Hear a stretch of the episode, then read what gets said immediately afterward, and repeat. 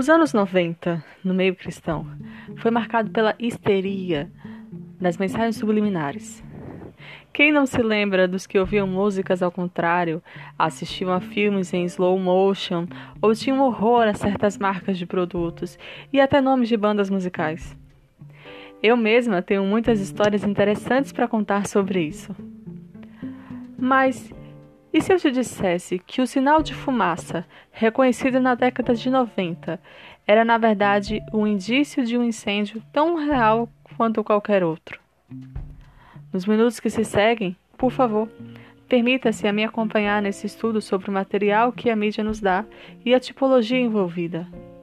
Minha missão é te ensinar a observar mais do que só o roteiro explícito da obra Fazendo isso, você não só vai ser capaz de analisar as produções por si só, como também vai entender o porquê de tantos remakes, finais decepcionantes e personagens tão aparentemente controversos nos filmes, séries, animações e etc.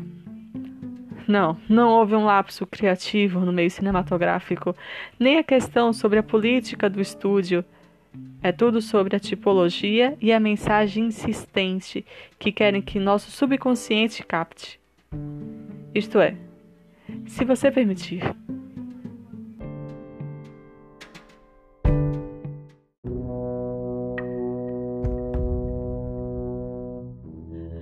A análise de filme de hoje é sobre Monstros vs Alienígenas. É uma animação infantil feita pela DreamWorks lançado em 2009, e trata sobre as, uma luta né, de monstros versus alienígenas e o final do mundo.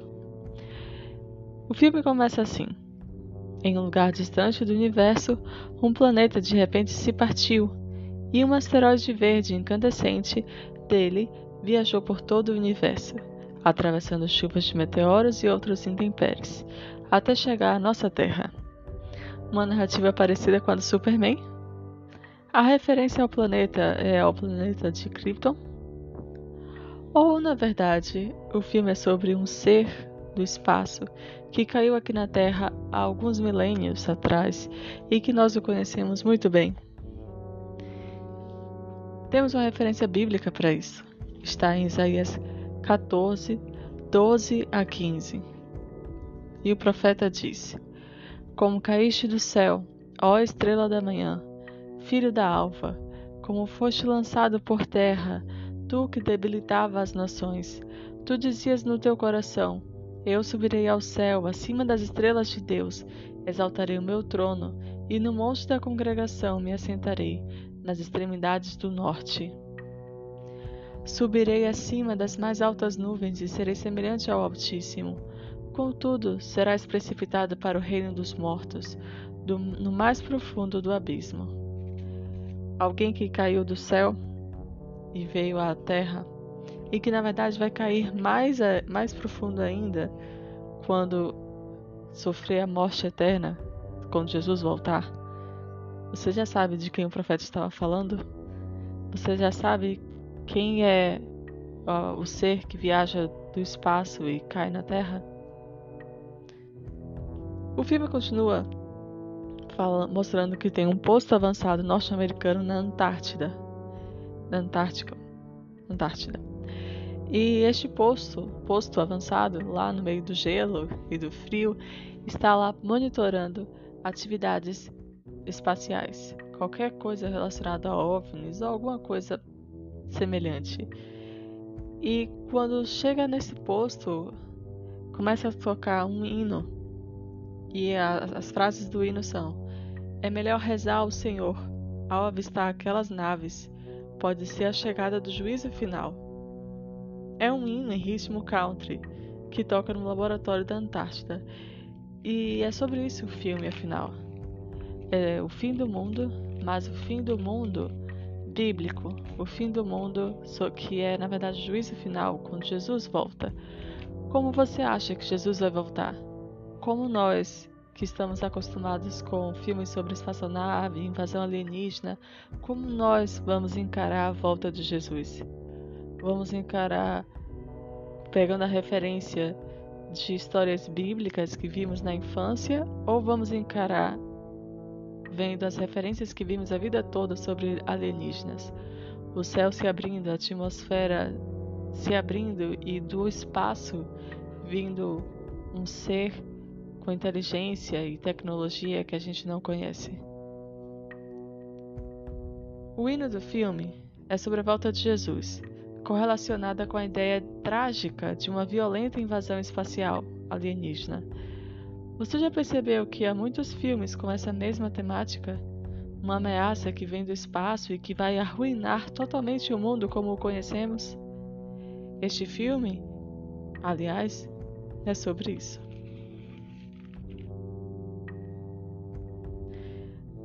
No notebook do, de um dos cientistas tem alguns adesivos que estão colados. E é uma animação, então não espere que esteja adesivos aleatoriamente colocados ali. Num filme normal já não seria aleatório, mas no filme de animação eu quero que você lembre que os artistas têm que desenhar e pintar especificamente cada ponto que aparece na tela. Se tem um adesivo, se tem um número, se tem uma referência, se tem uma imagem ali, acredite que foi de propósito que foi colocado ali. E esses adesivos são um ET, um labirinto na mente, um Pegasus, uma partícula do Big Bang e uma, um adesivo dizendo Eu amo damas. Damas é o jogo, né? O jogo de damas. E vamos falar um pouquinho sobre cada um desses adesivos. Só um pouquinho. Todos esses itens são emblemas de agendas empurradas pelas sociedades ocultistas. Os itens do ET se refere às sociedades que acreditam em ufologia e fomentam essa crença. Visitantes do espaço ou qualquer nome que queiram se dar a essa agenda que fascina pessoas no mundo todo, sendo inclusive a base central de muitas seitas apocalípticas. Visitantes do espaço, astronautas, astronautas é, intergalácticos, não importa o nome que estão usando agora no, no momento, tem uma agenda que fomenta isso. Labirinto na mente tem um adesivo que é sobre essa imagem. E parece até teoria da conspiração falar sobre isso, mas a figura do labirinto na mente é sobre confusão mental. A pessoa não consegue achar a solução de um problema que está em sua mente e que foi especificamente projetado para que ela não consiga achar a solução. Esta é uma figura que faz referência ao programa MK Ultra. É sobre controlar a mente das pessoas através de traumas e abusos sistemáticos e intencionais para que ela desassocie de si mesma e tenha a mente fragmentada. Desta forma, acredita-se, é possível programar alter egos no mesmo indivíduo, que está preso em si mesmo, sem controle de suas ações, sentimentos e percepção da realidade. Labirinto é sua marca, pois não conseguem achar a solução, a saída para esta situação, que está em sua própria mente. A figura do Pégasus no adesivo é o cavalo alado da mitologia grega. Se o unicórnio era um ser mitológico do misticismo nórdico, o Pégasus é o mesmo para os gregos. Muitas vezes mostrado na cor branca para enfatizar sua pureza e nobreza. Se o unicórnio é um sombrio símbolo para Lúcifer no ocultismo, o Pégasus também o é. A ênfase está nas asas dele, e que com elas, mesmo sendo um animal terrestre, um cavalo, alcançará os céus. A partícula do Big Bang é outro adesivo que está lá. É a agenda do evolucionismo, darwinismo, Qualquer explicação é válida se for contra o criacionismo, contra o relato bíblico sobre a criação do universo, do planeta e de todas as coisas. A rebelião direta contra o Criador. E o adesivo I Love Chess, I Love Xadrez, eu amo xadrez. O, é, o jogo de xadrez é muito admirado em várias partes do mundo, e variantes dele estão em todas as culturas antigas, praticamente. Seus jogadores são considerados inteligentes, precisos, dominantes da matemática e estratégia. Mas o mais simbólico deste jogo é o padrão do seu tabuleiro tradicional. As, as casas em preto e branco estão presentes nos pisos dos templos maçônicos, por exemplo. O piso xadrez passa a ideia dualista de que não há bem sem o mal e nenhum mal sem o bem. Nesse tipo de filosofia, há toda uma ideia de karmas e compensações. Não há puro mal nem o puro bem, é o que pregam. Há sempre um com a pitada do outro, levando aos extremos de Deus e Satanás. Deus não é totalmente bom e Satanás não é totalmente mal. Deus precisa de Satanás para continuar nessa lógica de da luta do bem contra o mal, essa, essa para ter o equilíbrio. Precisa de Satanás. E Satanás também precisa de Deus, porque não pode ter só a, a, a pura maldade no mundo. É como se é como se eles estivessem garantindo que o fim do mal nunca chegará. Um OVNI passa pelo radar sua queda em Modesto, Califórnia, leva ao código Nimroy. Nimoy. É, é o código para asteroide. E a ideia da cidade de Modesto é a ideia de que é uma cidade pequena, atrasada e tradicional. Eles querem fazer esta referência. A protagonista está casando com o homem do tempo da pequena cidade de Modesto. O nome dos noivos é Derek e Susan. O casamento de Derek e Susan.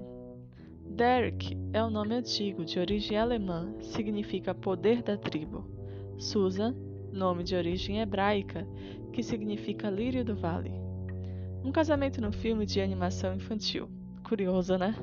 É um assunto que eu não sei se eu, colo eu colocaria no filme infantil. Não para ser a, a história mestra, né? O, o, todo o enredo se desenvolve a partir deste casamento ou da tentativa deste casamento. Você pode achar bizarro que este clichê tenha que ser reproduzido em um filme de temática infantil, um casamento. Mas não se prenda a essa cortina de fumaça que é o tal patriarcado estrutural. Em poucas palavras, a maioria das produções cinematográficas tem a temática de casamento porque uma tipologia, porque é uma tipologia sobre casamento. A história deste mundo se encerra com um grande casamento. Você não lembra? Está em Apocalipse 19, 6 a 8. Então ouvi uma voz de numerosa multidão, como de muitas águas, e como de fortes trovões, dizendo: Aleluia! Pois reina o Senhor nosso Deus, o Todo-Poderoso. Alegremos-nos, exultemo-nos e demos-lhes a glória, porque são chegadas as bodas do Cordeiro cuja esposa a si mesma já se ataviou, pois lhe foi dado vestir-se de linho finíssimo, resplandecente e puro, porque o linho finíssimo são os atos de justiça dos santos. Quando você vê praticamente, né, não vou dizer 100%, mas praticamente 90% das produções cinematográficas, séries, animações, novelas, filmes, qualquer coisa que insista em terminar em um casamento não é porque nós estamos é, num patriarcado estruturado em que está se passando uma lavagem cerebral de que as mulheres têm que casar, as meninas têm que crescer e casar e os meninos têm que constituir família. Eles não estão, não estão interessados nisso. Na verdade, eles querem destruir a família e estão sistematicamente destruindo a, a instituição do casamento. É porque, geralmente, se tem um casamento nessas produções, é porque é um filme de tipologia, é uma produção de tipologia. E o casamento se refere ao casamento que vai, vai ter no final dos tempos. Mas lembre-se, Jesus não está pagando esta produção. Jesus não está financiando estes estúdios. Quem financia, que conta a história. Se no Apocalipse é Jesus, termina com Jesus se casando com a sua noiva, que são que é a igreja, que, que são todas as pessoas que confiaram nele, que viveram para ele a vida toda nessa terra, nessas produções cinematográficas, eles vão mudar a ordem dos fatores. Ou o casamento não acontecerá, ou o noivo vai ser substituído, ou a noiva não é, não representa a igreja. Mas neste caso aqui, a noiva é a igreja e nós vamos ver, e o casamento não acontece a dica nos nomes, você pode também pegar a dica nos no, dos nomes. O nome de Derek, né, que eu falei mais cedo, que é o poder da tribo. Jesus é o, é o, o leão da, tri, da tribo de Judá. Ele é o poderoso, né, forte, guerreiro, braço forte, estendido. É Jesus. E ele é o, é o rapaz do tempo aqui. E Susan é o lírio do vale. Mas Jesus na Bíblia é chamado de lírio do vale. Mas também tem uma passagem bíblica que diz que o meu povo que se chama pelo meu nome é o casamento de Jesus e a igreja aqui, e ele foi vai ser interrompido. Mas vamos falar mais sobre isso à medida que vamos analisar o filme.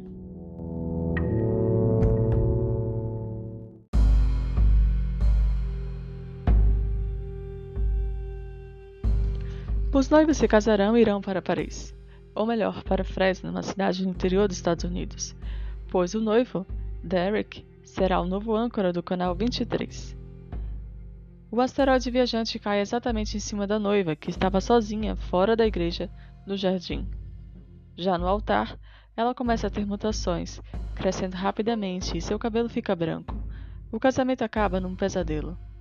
A capelinha onde eles estão realizando o matrimônio é despedaçada. Os convidados fogem em pânico. Homens do governo aparecem e levam a noiva embora. Uma coisa também interessante é o número 5, que está discretamente em evidência no filme inteiro.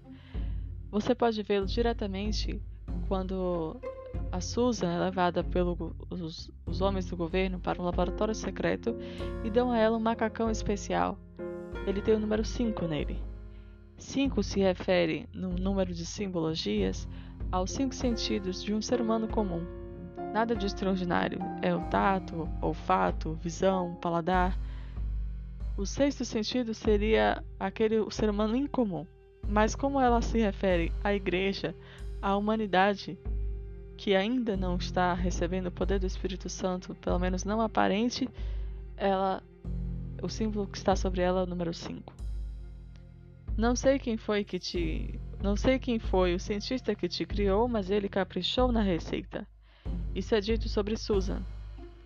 A humanidade é obra-prima de Deus. Nunca se esqueça disso. No... E os monstros que estão lá presos nesse laboratório secreto com a Susan são apresentados. São Bob, que é uma meba gigante, o Doutor Barata, um homem anfíbio e o, inse... o insetossauro. Tem uma coisa interessante sobre cada um deles.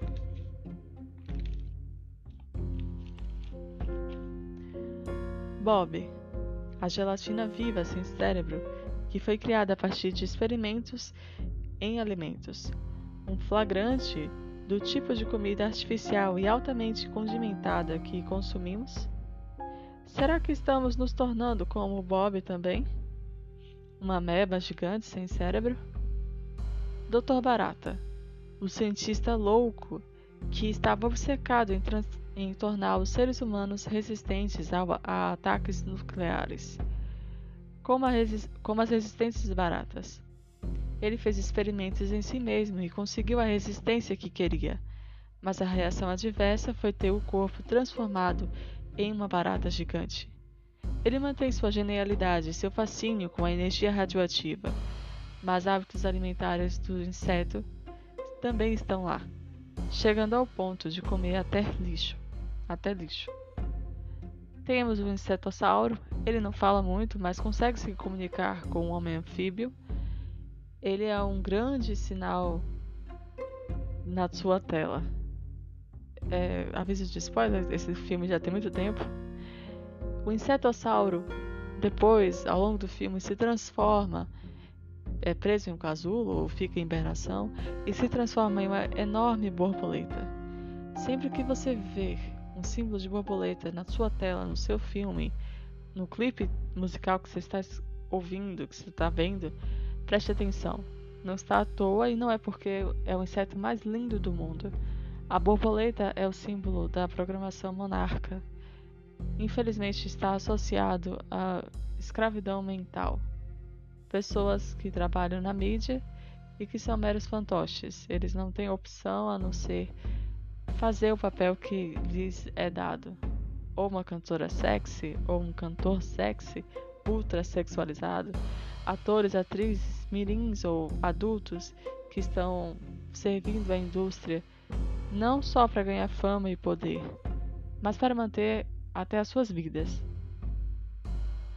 Mas isso pode ser uma grande teoria da conspiração. Quem sabe? O homem anfíbio é outro monstro que está ali no laboratório secreto. Ele é dito como o elo perdido. Ele foi achado num degelo de uma das calotas polares e, supostamente, é um ser humano em seus primeiros estágios da cadeia evolutiva. Curiosamente, é um homem anfíbio e não um homem das cavernas ou algum humanoide símil, como geralmente se crê que eram estes elos perdidos na suposta escala evolutiva. Sabia que os anfíbios e versões de animais marinhos eram adorados como deuses na época que acredita-se ser após o dilúvio? O objetivo do culto era bem claro. Eles sobreviveram ao fim do mundo em água. Deus efetuou seus juízes, purgando o mal do mundo nas águas do dilúvio, mas estes deuses anfíbios e peixes sobreviveram, e seus cultos também, porque a água é seu habitat natural. Deus tentou destruí-los, mas eles sobreviveram, eles são fortes. O filme aqui trabalhará com a temática do fim do mundo. Pelo Doutor Barata, você já pode esperar algo digno de um ataque nuclear. Então eles trouxeram alguém que sobreviveu à primeira destruição do mundo, para sobreviverem à segunda, que, segundo a Bíblia, não será mais com água, e sim com fogo. Nós temos essa referência em Gênesis 9, 8 a 10, quando diz: E falou Deus a Noé e a seus filhos com ele, dizendo: E eu, eis que estabeleço o meu concerto convosco e com a vossa semente, e com toda a alma vivente que convosco está, de aves, de reses e de todo animal da terra convosco, desde todos que saíram da arca até todo animal da terra. E em 2 Pedro 3,7, que diz: Ora, os céus que agora existem e a terra, pela mesma palavra, têm sido entesourados para fogo, estando reservados para o dia do juízo e destruição dos homens ímpios.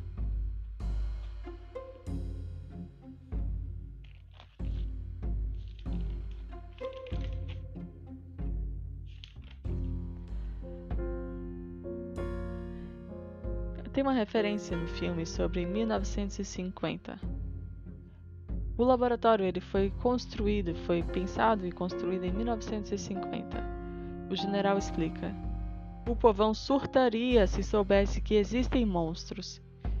Foi construído para identificar estes seres monstruosos ao redor do mundo e escondê-los ali, para protegê-los do próprio povo ensandecido e ignorante. E eu fui procurar o que o ano de 1950 tem a ver com monstros e igreja. Se você assistiu a minha análise, so, ouviu a minha análise sobre Castelo, o Hotel Transilvânia, você entende que monstros é, uma, é um símbolo, é um, uma gíria, sei lá, sobre pessoas que servem ao sobrenatural diretamente e os anjos caídos? As pessoas que sabem que eles existem, que servem a ele de propósito, intencionalmente, e os próprios anjos caídos.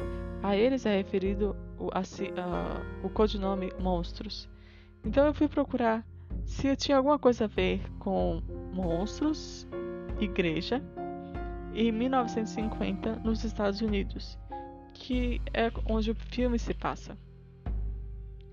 Curiosamente, os anos de 1950 são considerados os mais poderosos para a religião cristã nos Estados Unidos. Digo isto porque este é um filme tipológico, falando inclusive sobre o fim do mundo.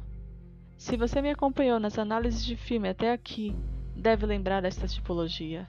Monstros são um codinome para anjos caídos ou demônios. Ao ver por este ângulo, com a informação que o ano de 1950 foi o mais poderoso para a igreja, a fase do filme parece mais do que a, a frase do filme parece mais do que uma fala aleatória, não? Muitas pessoas iam às igrejas, mas eram tratadas como povão e não tinham acesso às informações sobre o conflito entre o bem e o mal. Órgãos secretos do governo estavam em contato com demônios e ninguém imaginava.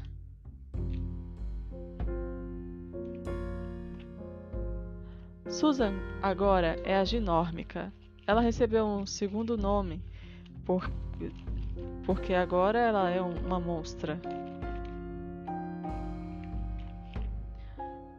No espaço, de novo, o filme agora, numa enorme nave, mostra uma alienígena de quatro olhos e despertado, que é despertado.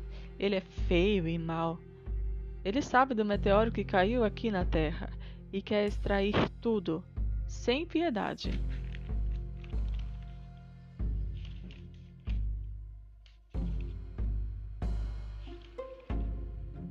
A aparência do ET me chamou a atenção. Um ET de quatro olhos te assusta? A aparência dele lhe envia a mensagem de que ele é um vilão? Então, o que você sente sobre a aparência do cordeiro, descrita por João no Apocalipse? Acompanhe comigo. Apocalipse 5, versículo 6. João diz: Então vi no meio do trono e dos quatro seres viventes, e entre os anciãos de pé, um cordeiro como tendo sido morto. Ele tinha sete chifres, bem como sete olhos, que são os sete Espíritos de Deus enviados por toda a terra. Este personagem, o vilão, me lembra muito Jesus. Ele também vem à Terra para extrair completamente algo que caiu do espaço aqui, não o precioso quantônio, como é descrito no filme, mas tão radioativo e destrutivo quanto o pecado. Jesus quer extrair todo o pecado deste planeta e eliminá-lo para sempre.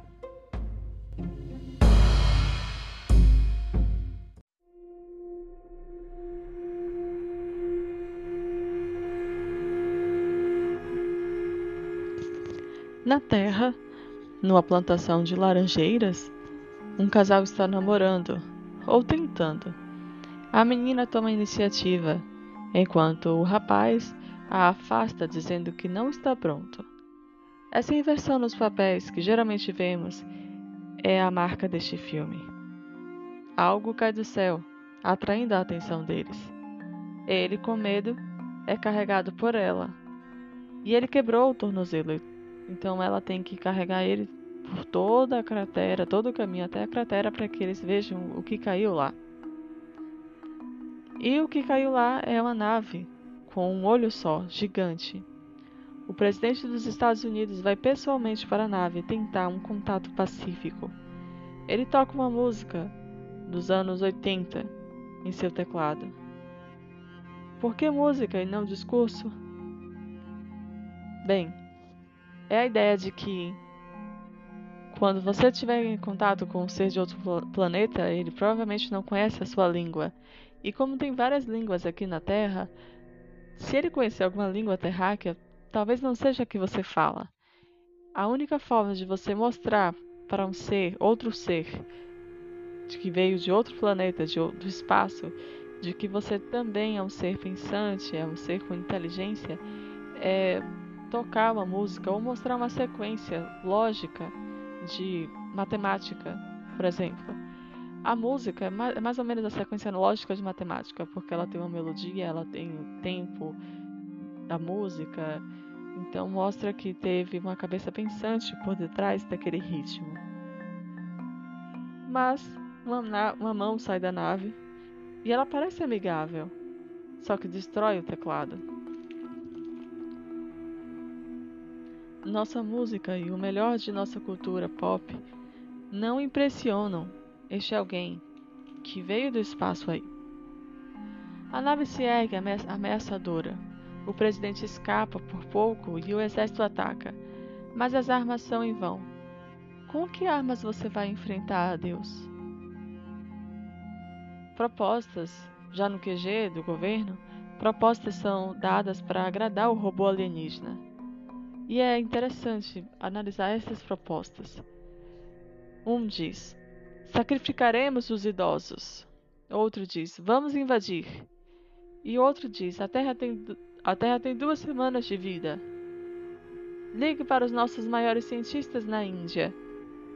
Levamos os Estados Unidos para outro planeta? Dê a ele um green card. Será um americano orgulhoso. É interessante como essas, essas propostas parecem descabidas, fanáticas e até bobas se percebemos para quem de fato elas são. E a iminência do fim também chama a atenção. Apenas duas semanas?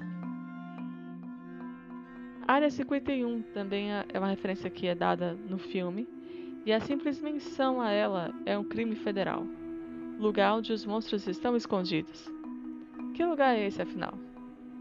Só no céu nós saberemos o que foi a Área 51, se ela realmente existiu se foi uma grande teoria e absurda teoria da, da conspiração. O elo perdido, o homem-peixe de 20 mil anos, degelado por cientistas, a ginórmica que cresce tanto porque o seu corpo irradia pura energia e é o que lhe dá altura e força. Eles parecem que são a solução para este problema. O elo perdido e a ginórmica. O elo você já sabe quem é. O ser que já viveu muito mais do que nós e sobreviveu até o dilúvio é um tipo de Satanás neste filme. A ginórmica, a que é mantida com pura energia, que cresce em força e tamanho, quem será ela? Que era uma noiva? Bem, em Lucas 2,40, tem um relato de alguém que também crescia em força e energia. Veja se não é o mesmo relato, se, são usadas se não são usadas as mesmas palavras. O menino crescia e se fortalecia, enchendo-se de sabedoria, e a graça de Deus estava sobre ele. São praticamente as mesmas palavras. E o menino aqui é uma referência a Jesus. O que é esta pura energia? A energia que faz a ginórmica crescer tanto, a Susan crescer tanto. A graça de Deus. Quem é a noiva na tipologia? A igreja. A igreja, quando finalmente se encher do Espírito Santo, terá a pura energia e crescerá em tamanho e força, como foi com Jesus. Claro, Jesus não se tornou um gigante, mas espiritualmente ele era imenso. É o mesmo poder que está sendo que está sendo profetizado para a igreja, que está sendo prometido para a igreja. Estas coisas que vocês me viram fazer, vocês farão ainda mais se aprenderem de mim, se tiverem fé em meus ensinamentos. Lembra que Jesus disse isso uma vez? Chegamos ao São Francisco. A cidade está sendo evacuada. Foi a primeira cidade a ser atacada pelo alienígena. O homem anfíbio insinua sobre o aquecimento global. Ele disse que sabia que era um tema pertinente no fim do mundo. Os monstros lutam contra o robô alienígena, mas sem sucesso. Na briga, na ponte, de São Francisco, eles conseguem derrotar o robô, meio que guilhotinando ele. Eles cortam a cabeça do robô. O alienígena vem sozinho extrair o Antônio então, porque aquele robô enorme que estava atacando na ponte de São Francisco era só uma sonda, uma sonda robô. Susan não quer ser gigante. Ela quer ser normal. Ela quer ter uma vida normal, ao lado do noivo. Os monstros são mostrados aos humanos em Modesto, porque eles derrotaram a sonda robô.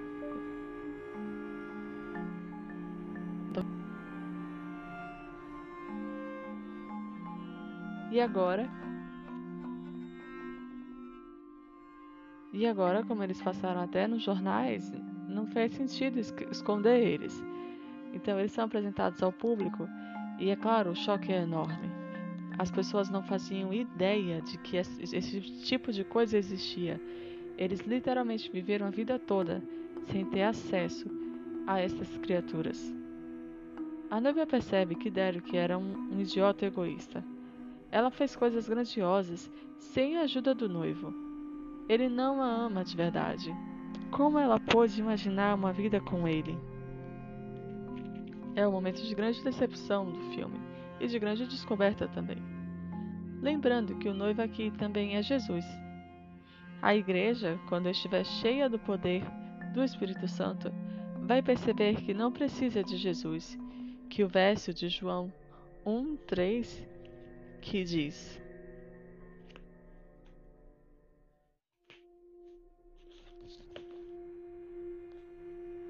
um três que diz: Todas as coisas foram feitas por intermédio dele. Sem ele, nada do que existe teria sido feito, que é uma referência a Jesus.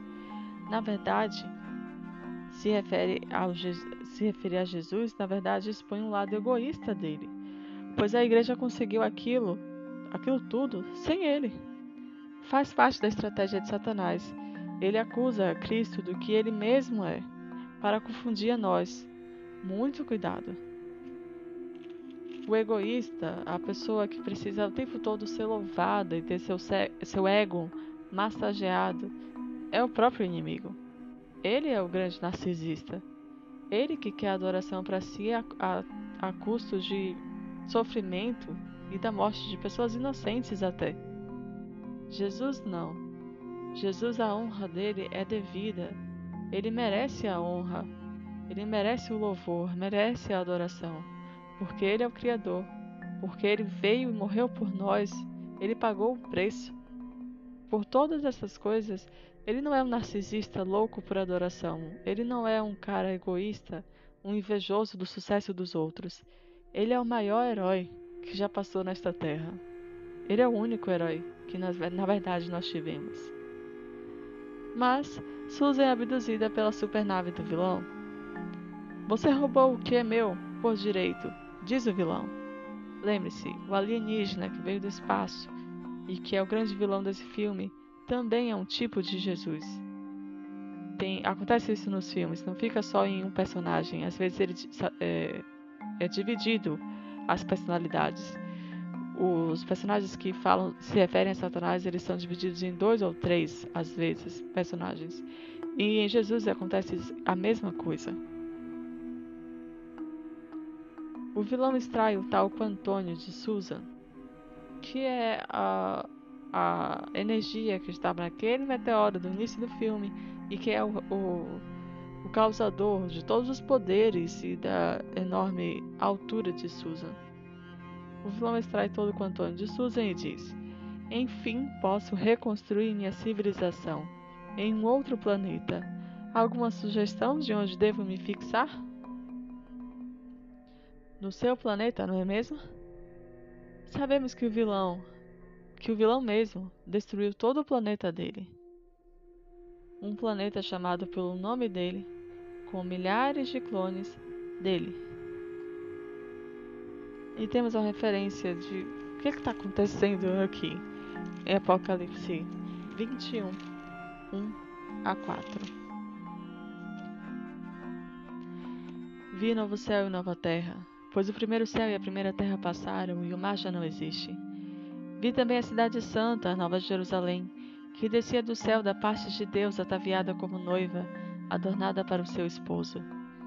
Então ouvi grande voz vinda do céu, vinda do trono, dizendo: Eis o tabernáculo de Deus com os homens. Deus habitará com eles. Eles serão povo de Deus, e Deus mesmo estará com eles. Ele enxugará dos olhos toda lágrima, e a morte já não existirá. Já não haverá luto, nem pranto, nem dor, porque as primeiras coisas passaram. Imagine esse versículo tão lindo e que fala sobre a recriação do planeta, a reconstrução de todo o Éden, de todo o plano da criação que era tão lindo, sendo girado para se tornar uma coisa grotesca e ruim. É o que esse filme faz.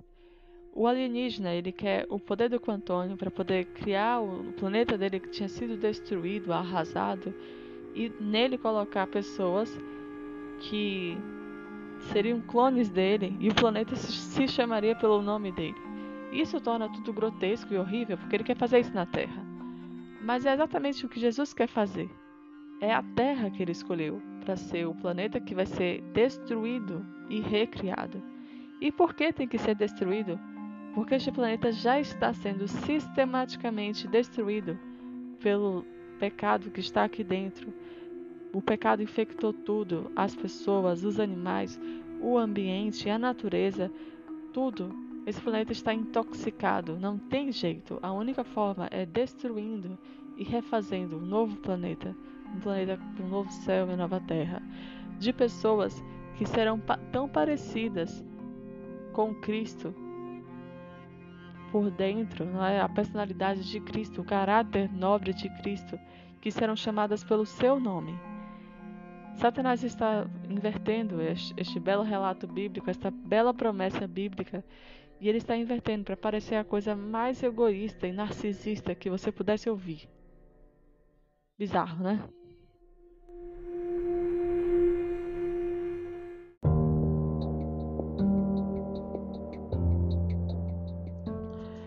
Vilão aparece ao mesmo tempo no céu, por causa de um holograma, em vários lugares do mundo. Você vê, ao mesmo tempo, ele falando com pessoas que estão no Egito, na França e em Tóquio, em extremidades da Terra. O mundo está prestes a acabar e muitos vão morrer. Lembra quando Jesus disse que todo olho verá? Quando ele vier na nuvem dos céus, todo olho verá ao mesmo tempo. Aqui é usado o artifício do holograma para que você não perceba que este alguém que está sendo visto por todas as pessoas do mundo ao mesmo tempo é um tipo de Jesus. Porque neste filme aqui ele é um vilão. Mas tem outra coisa interessante, a mensagem dele. Ele diz: O mundo está prestes a acabar e muitos vão morrer. Muitos vão morrer com a volta de Jesus? Sim, você não sabia? Apocalipse 1:7 Eis que vem com as nuvens, e todo olho verá, até quantos os, os transpassaram, e todas as tribos da terra se lamentarão sobre ele. Certamente. Amém. Pessoas que a vida toda tiveram a chance, a graça de Deus sobre elas, a chance de aceitar a salvação, que é de graça, já foi paga por Jesus. Tudo que eles tinham de fazer era pedir perdão dos seus pecados e aceitar o sacrifício de, o sacrifício de Jesus sobre eles. E eles desperdiçaram cada dia da graça de Deus sobre eles, da misericórdia de Deus. Quando Jesus voltar, já que o plano é nunca mais ter pecado, nunca mais ter dor, nunca mais ter sofrimento, o plano é esse. O que ele precisa fazer? Acabar com a existência do pecado e das pessoas que se agarraram ao pecado, que amaram mais o pecado do que o próprio Deus, do que a própria vida. Estas pessoas serão destruídas junto com o pecado e junto com este planeta. Sim, quando Jesus voltar, muitas pessoas vão morrer. Na nave, na nave alienígena, os clones que são, estão sendo feitos para repovoar a Terra os clones do alienígena chefe, ele tem alguns que são defeituosos. E eles são considerados inimigos e são mandados para o incinerador. Parece cruel o alienígena fazer isso com os seus próprios clones. Mas temos uma referência bíblica para isso também. Está em Apocalipse 20, versículo 10, quando diz: o diabo, o sedutor deles, foi lançado para dentro do lago de fogo e enxofre, onde já, já se encontram a besta, como também o falso profeta, e serão atormentados de dia e de noite pelos séculos dos séculos. O incinerador aqui é o lago de fogo e enxofre. Clones defeituosos, que são considerados inimigos, é um deboche que Satanás está fazendo sobre os anjos caídos. Eles foram criados para serem meros clones, sem mente, sem mentalidade. E quando parece que eles é, deram defeito, quando a programação parece que foi defeituosa, eles são é, cruelmente jogados no incinerador. Ele está dizendo que é isso que vai acontecer com ele no final. Vai ser uma injustiça ele e seus anjos, e a besta, e o falso profeta serem jogados no lago de fogo e enxofre. Não parece injustiça para mim. Estes seres passaram milênios destruindo os seres humanos, destruindo os animais, destruindo este planeta e tendo prazer com isso. Não me parece justo que eles vivam para sempre destruindo outras pessoas, destruindo outros seres, acabando com bebê, bebês, crianças, exterminando homens e mulheres em guerras. Não me parece justo. Não importa quem você é, sempre será um monstro. Um monstro diz, diz isso a Susana, que é a igreja. Ele está dizendo aqui: não vai haver transformação nenhuma quando Jesus voltar. Você vai continuar sendo uma pessoa pecadora, continuar gostando de ser um pecador, continuar sendo é, identificado como um monstro, no codinome de monstro. Será? Clones são mortos por brincadeira pelos monstros. Uma coisa que eu reparei também. Se o alienígena malvadão ele era cruel, porque ele jogava os clones defeituosos no incinerador. O que dirá desses monstros que são os heróis deste filme, que quando chegam à nave, eles batem e até matam os clones que não estão defeituosos por brincadeira. Lembre-se, os clones aqui são seres criados por Deus e que não têm defeito, eles não têm pecado. Eles são os anjos e os salvos também pessoas feitas à imagem de Deus. Como eu posso saber que alguém é feito à imagem de Deus? Você lembra o que diz a sua Bíblia em Gênesis 1, 26 e 27? Deixa eu te lembrar. Diz assim, Gênesis 1, versículo 26 e 27. E disse Deus: Façamos o homem à nossa imagem, conforme a nossa semelhança, e domine sobre os peixes do mar e sobre as aves do céu, e sobre o gado, e sobre toda a terra, e sobre todo réptil que se move sobre a terra. E criou Deus o homem à sua imagem, e a imagem de Deus o criou. Macho e fêmea os criou. Os clones aqui são um deboche para as pessoas que não caíram em pecado de, dos outros mundos, para os salvos que decidiram, mesmo depois do pecado, que se tornariam pessoas semelhantes a Jesus cada dia, sendo transformados pelo Espírito de Deus, transformados pela graça de Jesus. Essas pessoas e os anjos não caídos também são consideradas por esses monstros como clones, meros clones. Causar sofrimento a eles não, não ofende a consciência desses heróis neste filme. Susan se salva, mas os monstros não conseguem. A porta fechou, uma porta, uma escotilha da nave fechou, e eles estão presos em uma nave que vai se autodestruir. A nave agora se refere, representa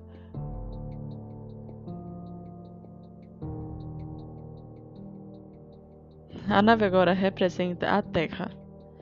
Uma Terra que vai se autodestruir, que está com dias contados.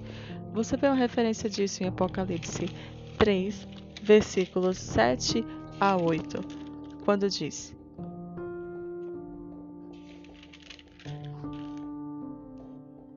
Ao anjo da igreja da Filadélfia escreve: Estas coisas diz o santo, o verdadeiro, aquele que tem a chave de Davi, que abre e que ninguém fechará, e que fecha e que e ninguém abre. Conheço as tuas obras. Eis que tenho posto diante de ti uma porta aberta, a qual ninguém pode fechar, que tens pouca força Entretanto, guardastes a minha palavra e não negastes o meu nome. É uma referência à, à porta que eles não conseguem abrir. Um planeta que está se destruindo e eles não conseguem mais abrir a porta da graça. A, a, nesses filmes de tipologia você tem que ficar bem atento, porque os símbolos, os codinomes, eles vão mudando às vezes. A, a nave espacial se referia ao trono de Deus vindo à Terra quando Jesus voltar à Terra. Mas agora, quando os monstros estão lá dentro, já que você sabe que Satanás e seus anjos não vão ter acesso à nuvem de anjos que vai vir para a terra, quando ele, os monstros estão lá dentro, agora é sobre a terra. Aquela nave significa a terra. E neste momento, a igreja consegue até se salvar, mas os monstros são separados por, dela por uma porta que eles não conseguem abrir, por mais que eles tentem. E ela também não consegue abrir. Ninguém consegue abrir essa porta. Jesus fechou a porta da graça. Não tem mais jeito. Quem está salvo, continuará salvo. Quem está perdido, estará perdido.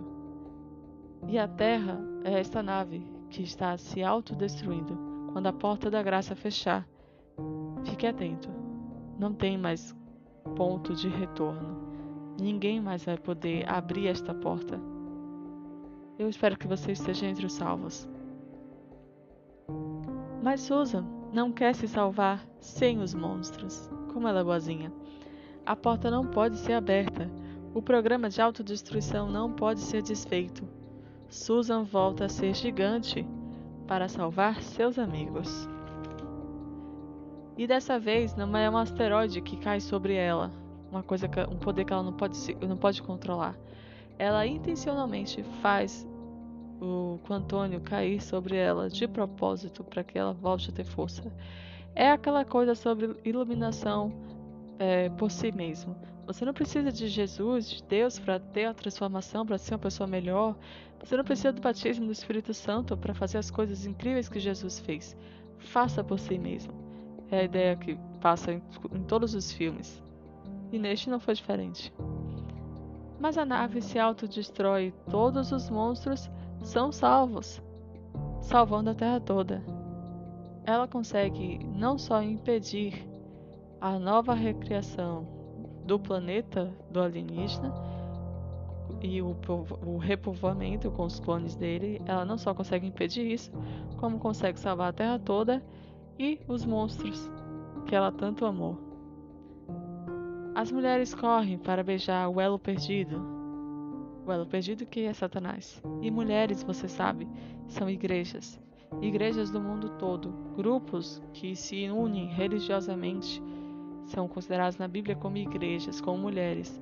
Esses grupos, estas igrejas, estas religiões vão adorar Satanás porque ele conseguiu, ele conseguirá impedir a volta de Jesus. A volta propriamente não, mas ele vai impedir que Jesus destrua a terra e que leve os salvos. Vai conseguir manter esse planeta para ele para toda a eternidade. Esse é o plano dele. Pelo menos nesse filme. E como é um filme, ele pode sonhar.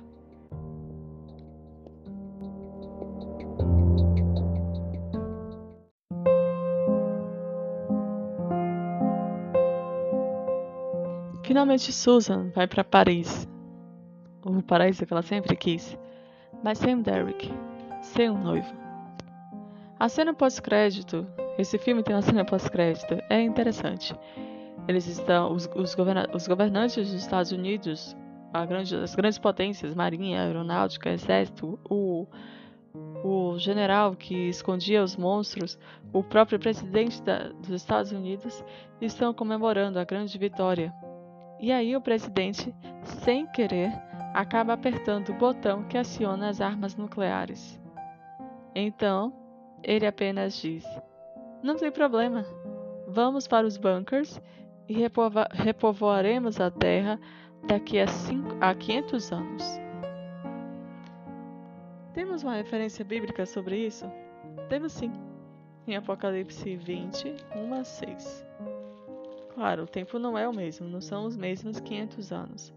Mas fala de um momento em que a Terra vai parecer que todo mundo se escondeu em bunkers por muito tempo e depois vão subir à superfície está Apocalipse 21 a 6.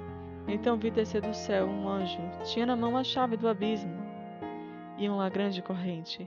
Ele segurou o dragão, a antiga serpente, que é o diabo, Satanás, e o prendeu por mil anos, lançando-o no abismo. Fechou-o e pôs selo sobre ele, para que não mais enganasse as nações até que se completassem os mil anos. Depois disso, é necessário que ele seja solto por pouco tempo. Vi também tronos, e nestes sentaram-se aqueles os quais foi dada a autoridade de julgar. Vi ainda as almas dos decapitados por causa do testemunho de Jesus. Vi como por causa da palavra de Deus, tanto quantos não adoraram a besta, nem tampouco a sua imagem, e não receberam a marca na fronte e na mão, e viveram e reinaram com Cristo durante mil anos. Os restantes dos mortos não reviveram até que se completassem os mil anos. Esta é a primeira ressurreição. Bem-aventurado e santo é aquele que tem parte na primeira ressurreição. Sobre esse, a segunda morte não tem autoridade. Pelo contrário, serão sacerdotes de Deus e de Cristo e reinarão com ele os mil anos.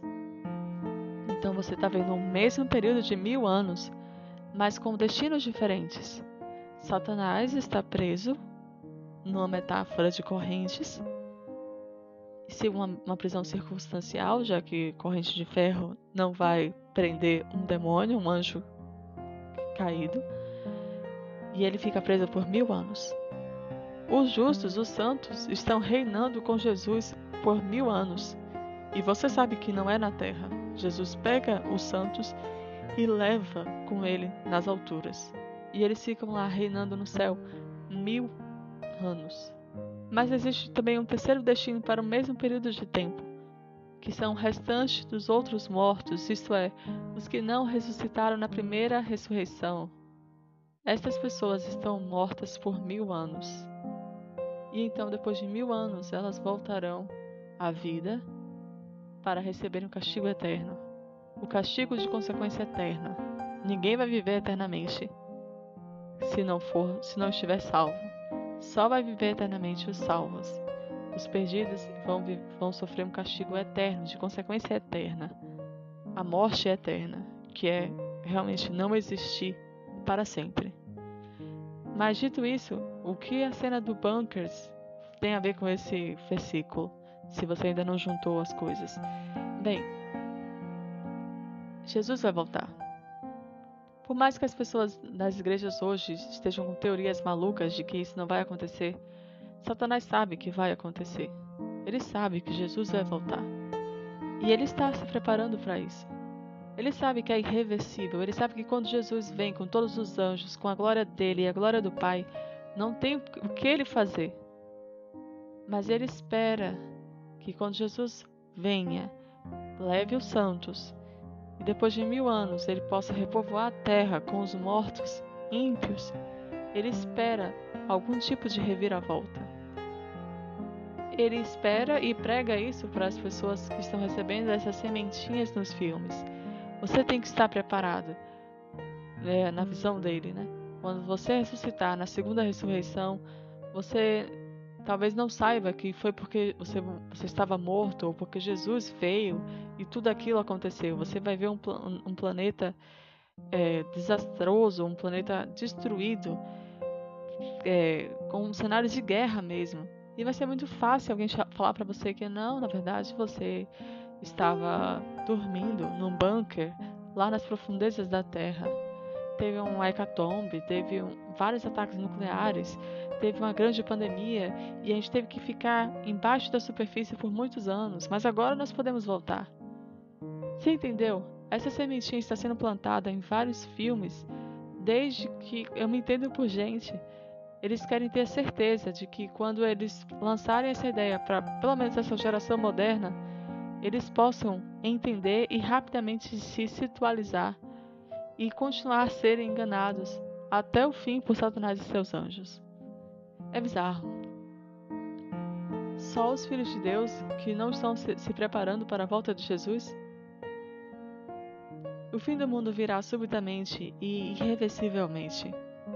Você estará feliz e realizado por finalmente ter rompido sua ligação com Jesus. Fará planos para o futuro e tudo. Mas virá o fim, e todos morrerão, só voltando a habitar a terra depois de muitos anos.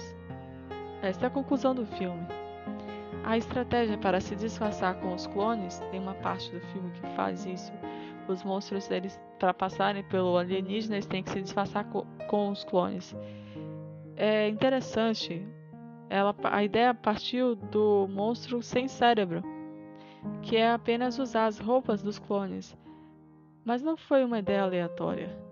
Não foi uma ideia boba e aleatória. Eles botam a roupa dos clones e subitamente os clones não conseguem identificar que aqueles ali não são clones como eles, eles são monstros. Parece tão bobo porque é um filme infantil, mas é porque é a parábola da boda e dos convidados com as vestes do rei, a justificação por Jesus. Você lembra dessa parábola? Jesus contou um grande rei, o filho desse grande rei ia se casar e os convidados que foram chamados não queriam participar. Então o rei ficou muito chateado com isso e mandou chamar todo mundo, as pessoas que estavam na rua, as pessoas de rua, os ladrões, qualquer pessoa que estivesse passando na rua no momento era chamado e era convidado para participar da boda. Eles não tinham que pagar nada, eles não tinham que levar nenhum presente, eles não precisavam nem conhecer o noivo e a noiva. Eles só precisavam vestir as roupas que os empregados do rei estavam dando e eles entrariam na festa. E aí, chegando na festa, o rei estava passando com o filho de mesa em mesa, todo feliz porque a casa estava cheia e, teve um convidado que não estava com as roupas que foram dadas pelos empregados. Era a única condição para entrar na festa de casamento. Ele estava com suas próprias roupas. E o rei perguntou: Como é que você conseguiu chegar aqui com essas roupas? E ele não sabia responder. Então o rei mandou jogar ele fora da festa. E ali ele teve, Jesus diz, teve choro e ranger de dentes. Você entende essa parábola? Você entende o que Jesus quis dizer com isso? Lembre-se, casamento, a grande boda, é a volta dele. Deus esteve chamando, convidando pessoas é, desde o Antigo Testamento para participarem da boda do Cordeiro. Mas o fato é que quando o Cordeiro, quando Jesus veio pessoalmente à Terra, o seu próprio povo, a, a grande maioria, né, do seu próprio povo, não o recebeu. Não, ficavam, não ficaram felizes em participar da boda do Cordeiro. Eles não queriam, eles foram convidados, mas não queriam participar da festa. O que é que Deus fez? Deus abriu agora o convite. Não é só da linhagem de Abraão, é agora da linhagem espiritual de Abraão. E como eu posso fazer parte da linhagem espiritual de Abraão? Aceitando o sacrifício de Jesus na minha vida. Eu não preciso fazer sacrifícios, Jesus já fez. Eu não preciso saber exatamente tudo sobre a teologia que está aqui na Bíblia. É bom que você saiba, mas não é o ponto para que você seja salvo. O ponto que você seja salvo, a única exigência é ter o sacrifício de Jesus na sua vida. Vestir as roupas que Jesus está te dando, as roupas que simbolizam a justificação dele. Aquelas roupas que eles tinham que usar para entrar na festa simbolizam a justificação de Jesus. Lembra da igreja de Laodiceia, quando Jesus disse que a igreja achava que era rica e que não, tinha não precisava de nada, mas ela não sabia que era pobre, cega e nua. Uma das coisas que ele diz é que ele aconselhava que ela comprasse dele roupas para se vestir. O que são as roupas? Tem uma roupa especial para ir para o céu? Sim, as roupas que simbolizam a justiça de Jesus. Porque Jesus morreu, eu posso ser aceito por Deus. Porque Jesus morreu, eu posso pedir perdão pelos meus pecados e ser verdadeiramente perdoado e ser aceito por Deus. Essa é a única condição para quem quiser ir para o céu ser recebido lá. Ninguém vai chegar no céu por suas próprias obras. Ninguém vai chegar lá porque é bonzinho demais e Deus teve que levar. Vai ser unicamente por Jesus.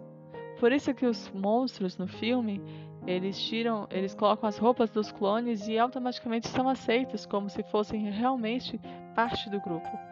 Satanás sabe que é fácil assim. É por isso que ele, dedica o tempo todo dele para fazer você achar que é tão difícil, para você fazer você desistir, para você encher você de tentações deste mundo e para você ficar iludido e achar que o céu é inalcançável para você. Mas Jesus tornou o céu totalmente acessível para qualquer um que apenas queira pegar as vestes dele e vestir. É só isso. Mas, falando sério, você quer mesmo romper sua ligação com Jesus? Como o filme disse? Como Susan fez com Derek? Satanás está acusando Jesus nesse filme de que ele é egoísta, egocêntrico, narcisista e que é por isso que você tem que romper todas as suas ligações com Ele antes e não fazer o casamento, não completar a obra da salvação, que é estar eternamente salvo, vivendo eternamente com Jesus. Você realmente quer romper sua ligação com Jesus? Jesus está voltando, como ele prometeu, ele está voltando. Algumas igrejas até negam isso, os céticos debocham, mas a Bíblia diz que sim, e os próprios demônios e seus seguidores sabem que é verdade. Você não vai se preparar para este dia? Não vai receber de graça a salvação conquistada por Jesus na cruz?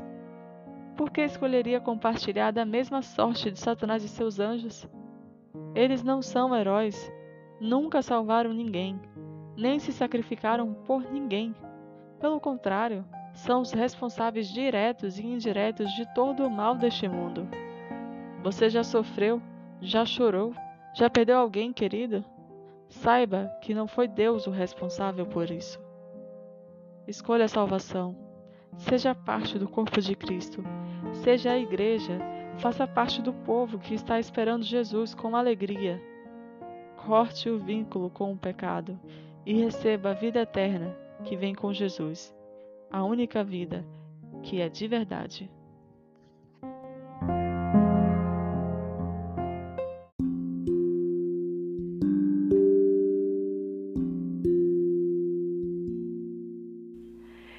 Espero ter sido bem clara e direta no assunto que abordei.